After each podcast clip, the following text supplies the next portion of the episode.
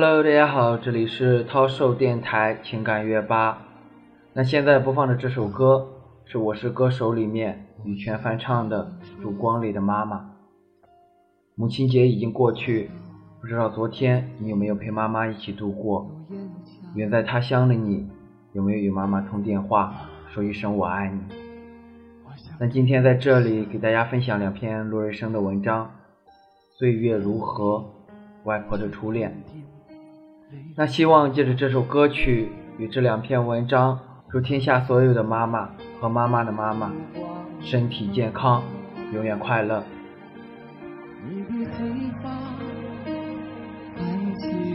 妈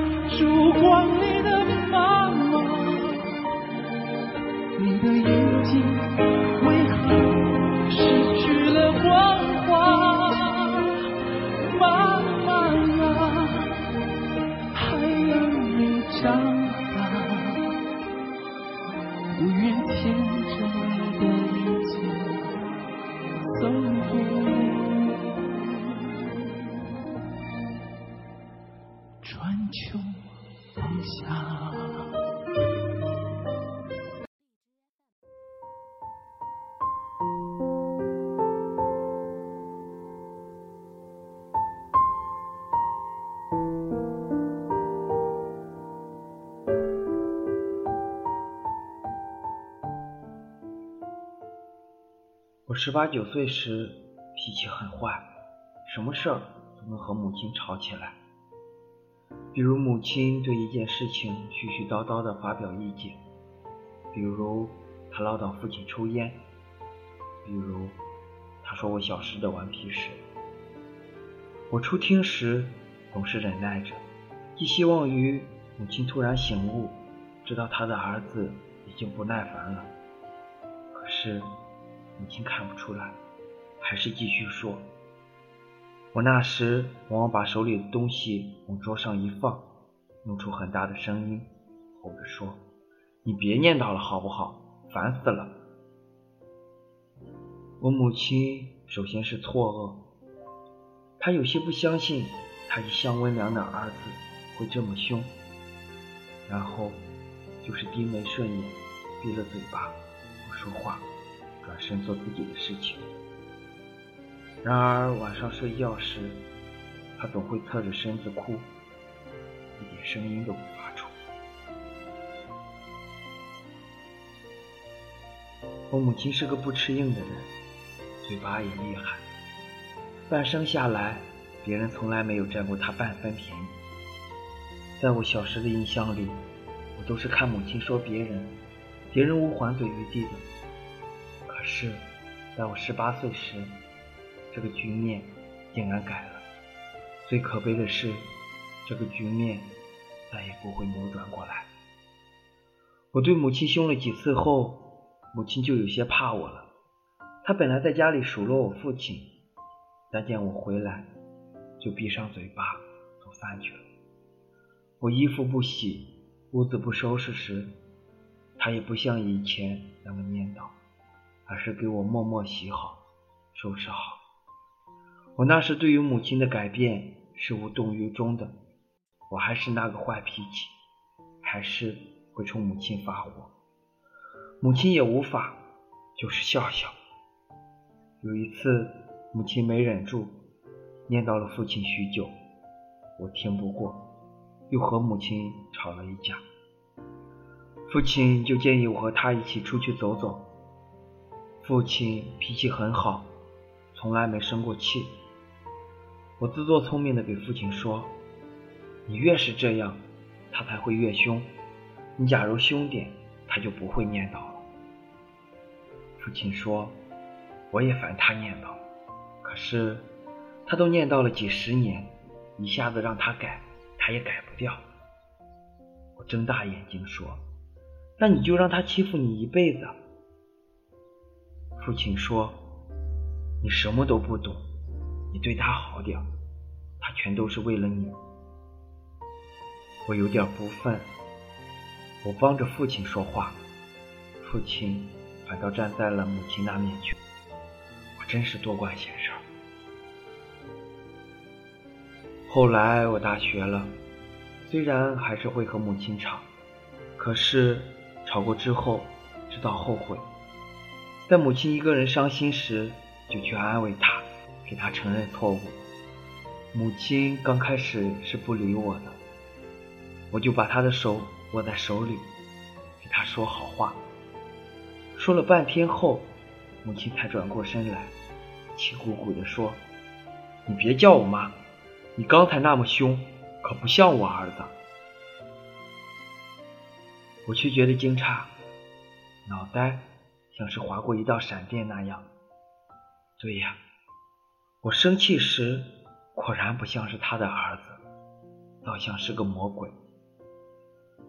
母亲过后就会絮絮叨叨的给我说他养我的辛苦，我听多了后又不想听了。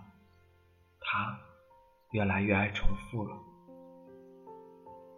越长大一些，我和母亲的矛盾就越缓和。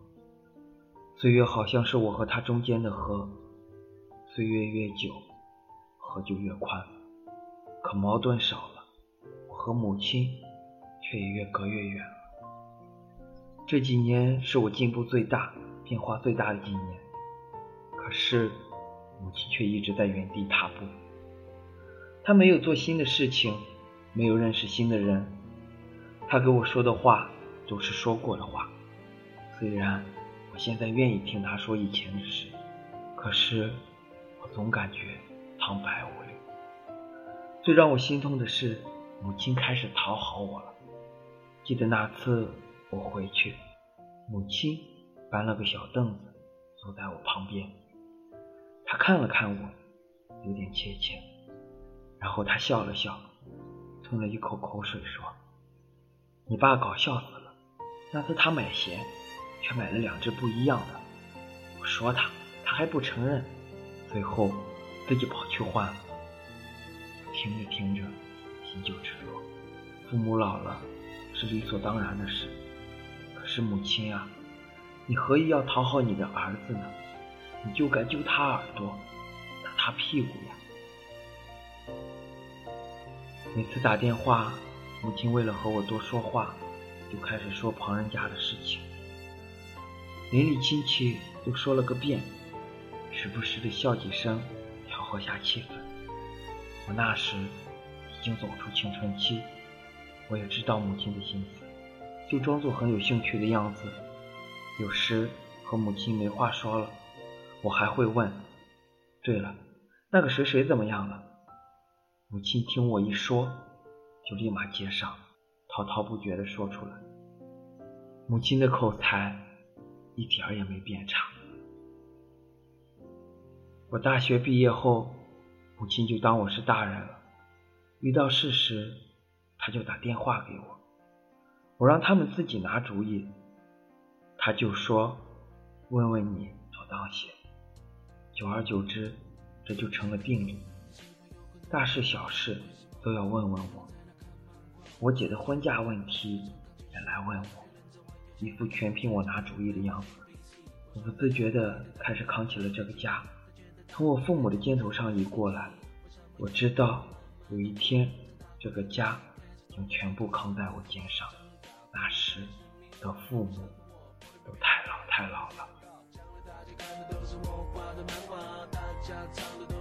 我父亲常说，人老了，由不得自己了。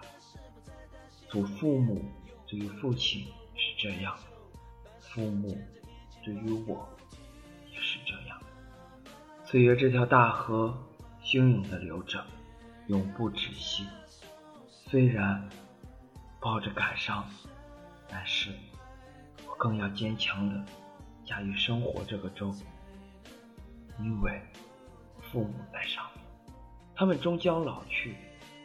那时，看看风景也是费力的事情。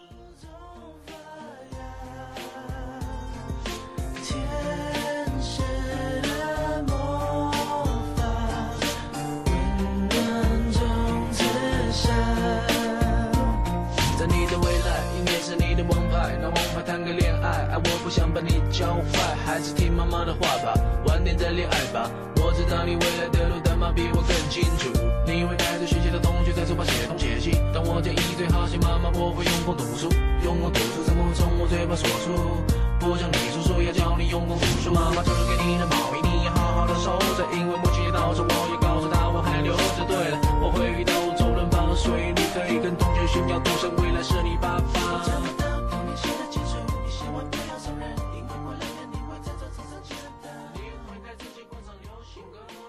这篇文章自己第一次听的时候，是在公司去集训的大巴车上。那个时候听到这篇文章的时候，自己也哽咽了好久。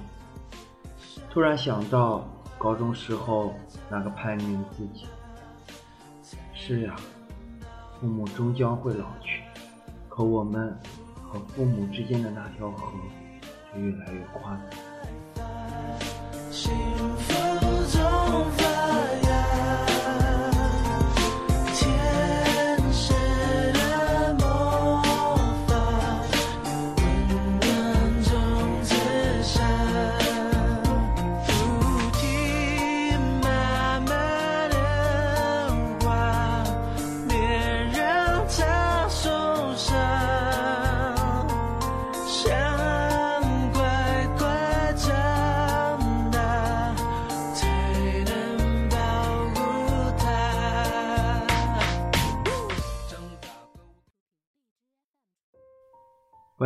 初恋。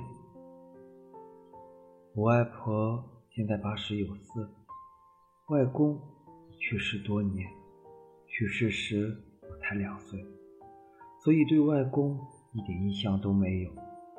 外婆很少给我们言及外公的事情，大概是我们尚小的缘故吧。直到有一次外婆生病，我回故乡去看她，她说她昨夜。梦见了外公，他的语气淡淡的，在黄昏的院子里，他缓缓的对我说起了他和外公的事情。那时尚是战乱的民国，山里虽然没有战争，可日子过得很辛苦，土地里并不能产出多少粮食，所以人也吃不饱，人们便开始干各种别的营生。譬如去镇上挑盐挣力气钱，再有就是进山挖药下河捕鱼。可这得看天时运气，不能经常，也靠不住。就有大胆的人去正安县买大烟，然后回来卖。这大烟还是未提炼的，得买回来自己熬制。外婆的父亲就是干卖大烟的营生，他天不亮就起来。走路去正安，然后等大烟买来。晚上走夜路，回来时天还未亮，然后就抓紧时间熬制。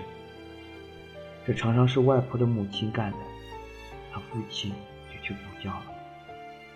外婆和姐姐也会帮忙熬制大烟，是在一口大锅里，大烟熬出来的时候，满是喷香。我知道有人用大烟壳子做调味料，那时生活困难，没什么菜食，若是用大烟壳子上一下汤，味道也不会太差。就问外婆有无吃过，外婆摇了摇头说：“那时的大烟贵着呢，就是壳子也卖给了中药铺了，而且我爹也不准我们碰这个东西，一碰准打死。”所以我熬了很多鸦片，却从来没沾过。都是我爹是个鸦片鬼。外婆的父亲吸大烟，害得身体不行，所以农活是干不了的。所以外婆的童年就很辛苦，都在劳作。可是外婆却在繁重的活计中长得很高，背也很挺直，就是现在背也不弯。外婆年轻时很好看，这是我妈妈说的，在众多的沈阳中最好看，会穿衣服，还会挑染衣服，挑染的颜色也不呆板，还会将灯芯绒做成好看的褂子、裤子等。头发也不像别的沈阳那样，只是一条光辫子。她会扎红头绳。那时，外婆已经十八岁了。那时的女孩不如现在女孩懂得多，是什么都不懂的。所以，当她父亲给她说起我外公的名字时，她的脸就红得很，一刻也待不下去，忙跑了。可是我外公到底来了。可是那时外公才十五岁，就一个孩子，是由外公的父亲带来的。外公的父亲和外婆的父亲在屋子里说话，外公就站在一边，羞羞涩涩，眼睛四处望。我外婆自然是看到了，她起初还没往那里想，所以当我外公跑出来时。他很大方，带他去玩了。外公算是个读书人吧，跟着他的爷爷念过私塾，他的父亲又是我们那里的保长，所以见过一些世面。而我外婆直到十八岁，陪伴他的不过是那青山秀水，虽然眉目清灵，但却也没什么世面。当外公说起外面的东西时，他竟然被外公折服了。那时也没什么游戏，大概就是玩石子之类的。怎么个玩法呢？就是五颗石子磨圆，像是一颗颗鹌鹑蛋。游戏的程序有很多关，每个关玩法都不一样，要把所有关卡。玩完才能算赢。这个游戏，我外婆可是顶尖好手，外公自然不是对手。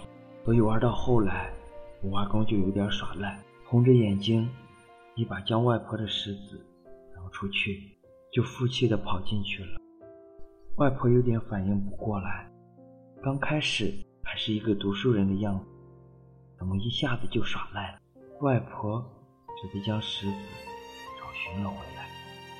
不敢和他玩。在下午时，外公和他父亲走了，外婆站在一边看。外公看了看外婆，然后扭着头，兴冲冲的跑了。外婆看着笑了起来。但是，当他父亲将这个消息给他说时，他傻眼了。虽然他之前就听过，可是。将未来的丈夫和那个小孩一对比，怎么都觉得不真实。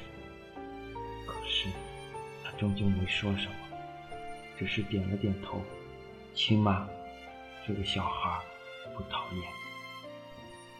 外公和他父亲又来了，背着鸡蛋啊、面啊什么的。外婆看了心里怪怪的，却又说不出为什么。外公忘了扔外婆石子的事情。却又来找外婆玩，也许这就是缘分吧。外公虽然不懂，却只喜欢缠着外婆玩。他不知不久之后，这个人就是他的媳妇儿了。可是玩着玩着，外公又突然生气了。大概是外婆一句话说了他不高兴，外公就说要把这些东西挑回去，不给外婆家了。对于外公来说，他是全没想到这些东西是定亲的礼物。外婆不由得无奈，又是好笑又是好气。你送这点东西就能换回来一个媳妇儿，你还不乐意？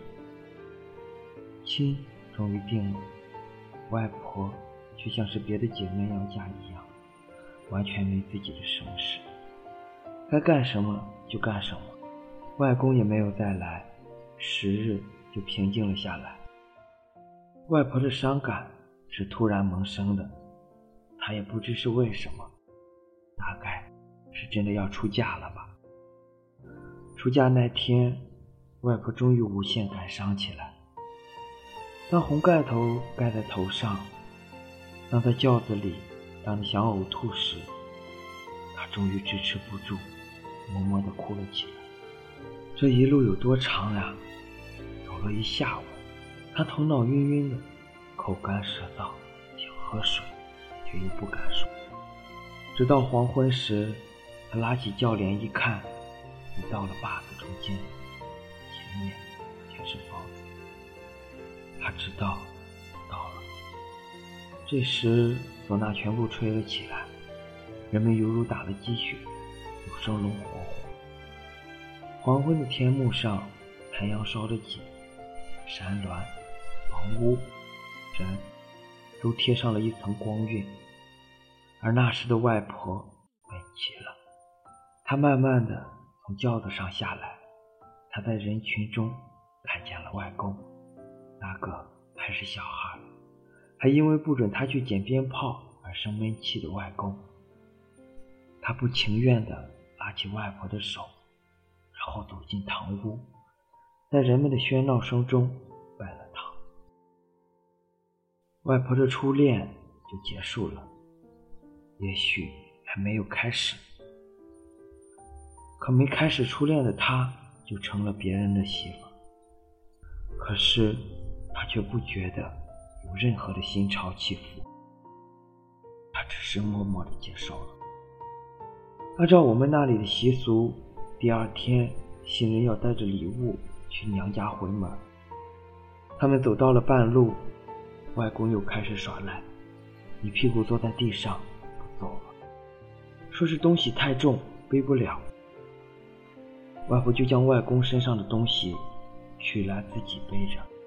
这时，外公才站起来。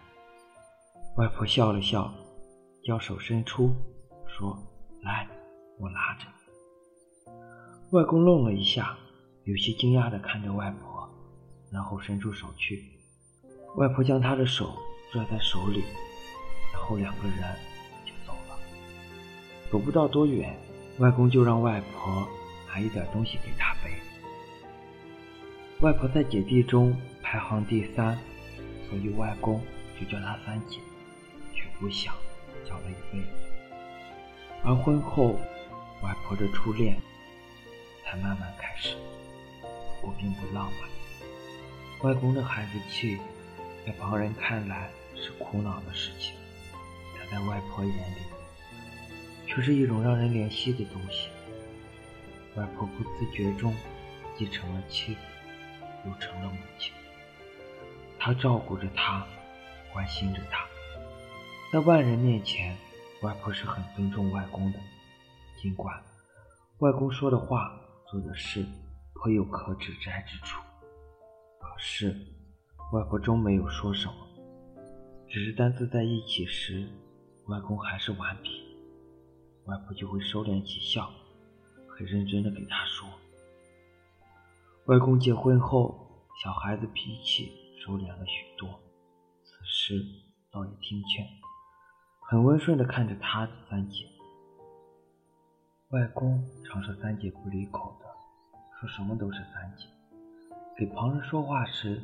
常是如此的口吻。我三姐说了，我三姐不准我这么做，很认真的神情，常把旁人逗得发笑。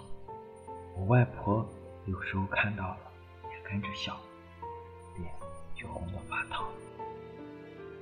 没人时，她就赶紧给外公说：“我以后少说你了，因为你太没主意了。”外公只是笑。外婆无奈，该说还得。继续说，那时外公和父母住在一起，并没有分家，家头还有两个弟弟，一个妹妹，所以住得很紧张。两个人躺在床上，尝试话都不敢说的，因为一到木板后就是弟弟妹妹。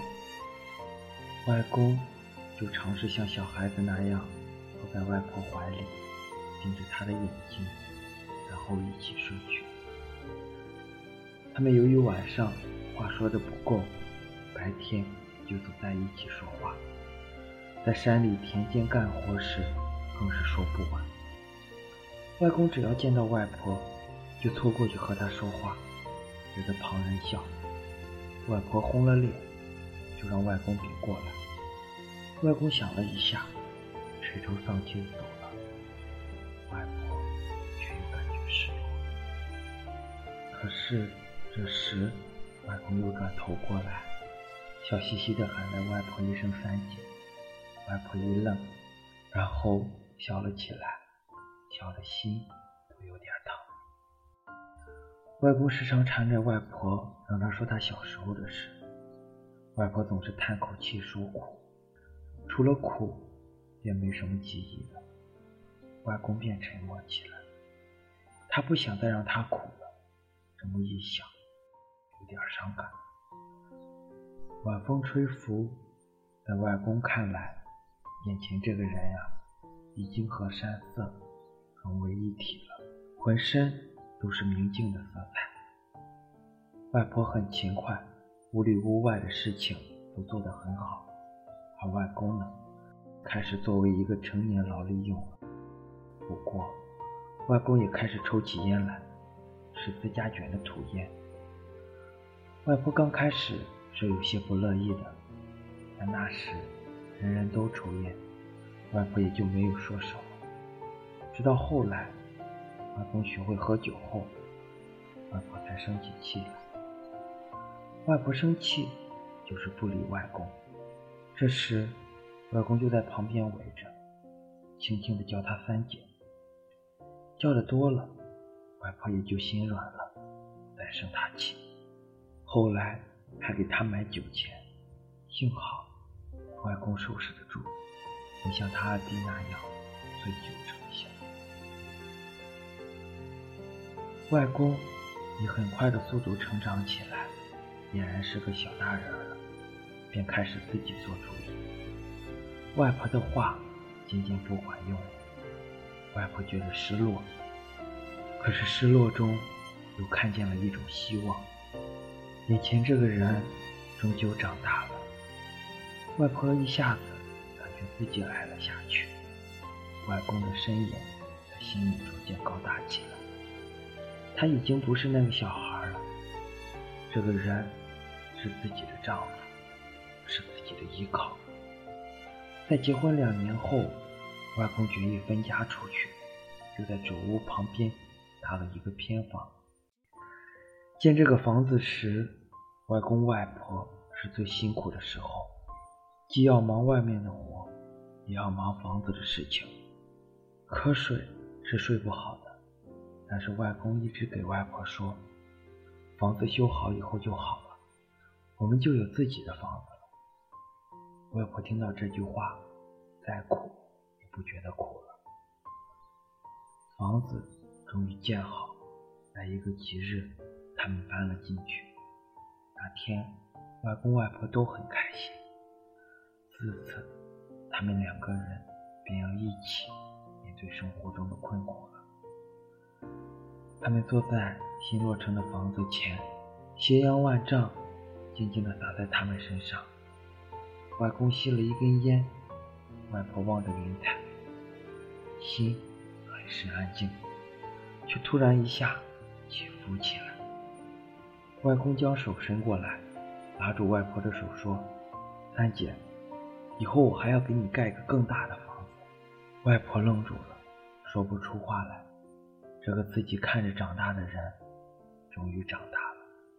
外婆想了一会儿，脑海开始浮起外公出来他家时的印象，想起外公娶她时的印象，但这些都远了。外婆的脑海里，外公此时的印象逐渐多了起来，是斜阳的光和暖交织，是一个忠厚的男人，是烟味儿。弥漫的味道。后面的苦日子虽然一个接着一个的来了，家道更加落败，粮食的不够，人情债的难偿，但是两个人终究过了下来。不但过了下来，还过得并不苦。我问外婆：“那时的日子苦吗？”外婆说：“苦，自然是苦。饭吃不饱，衣穿不暖，怎么会不苦？可是现在想起来，却又不觉得苦，还真没觉得苦过。后来，大舅便降生了，二舅降生了，外婆的父母故去，外公的父母也故去，生和死在替换着，几十年便过去了。他们终于老去了，熬过生活的苦难，尝尽人生的悲欢，变得淡然了。两命便如一命。外公是在六十岁之年过世的，算来外婆一个人也二十多年。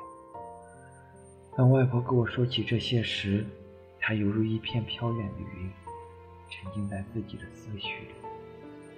我不记得我的外公，只能从一张泛黄的模糊的照片上推测他的样子。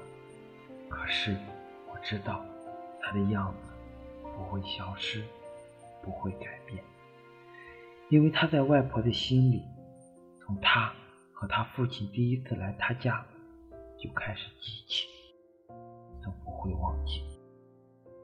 可是外婆。终究也会追随外公的步伐而去。我很突兀地问外婆：“你不想外公？”外婆一愣，没说话。她微抬起脸，答案不言而喻。我想，外婆外公的一生，也许没有多少选择，也许都是不能改变，也许爱情更多的是柴米油盐。更多的是土地的兴起，更多的是劳作的辛苦。可是，这就是他们的一生了，这就是他们的爱情。这一次，外婆病重，便梦到了外公。外婆以为他是来带她走的，可是，外公只在她床头走了一会儿，也没说什么话，就走了。第二天醒来，外婆的病就减轻了。外婆说她在地下等不住了，但是，一会儿后，她又说，她依旧会等我的，让我不着急。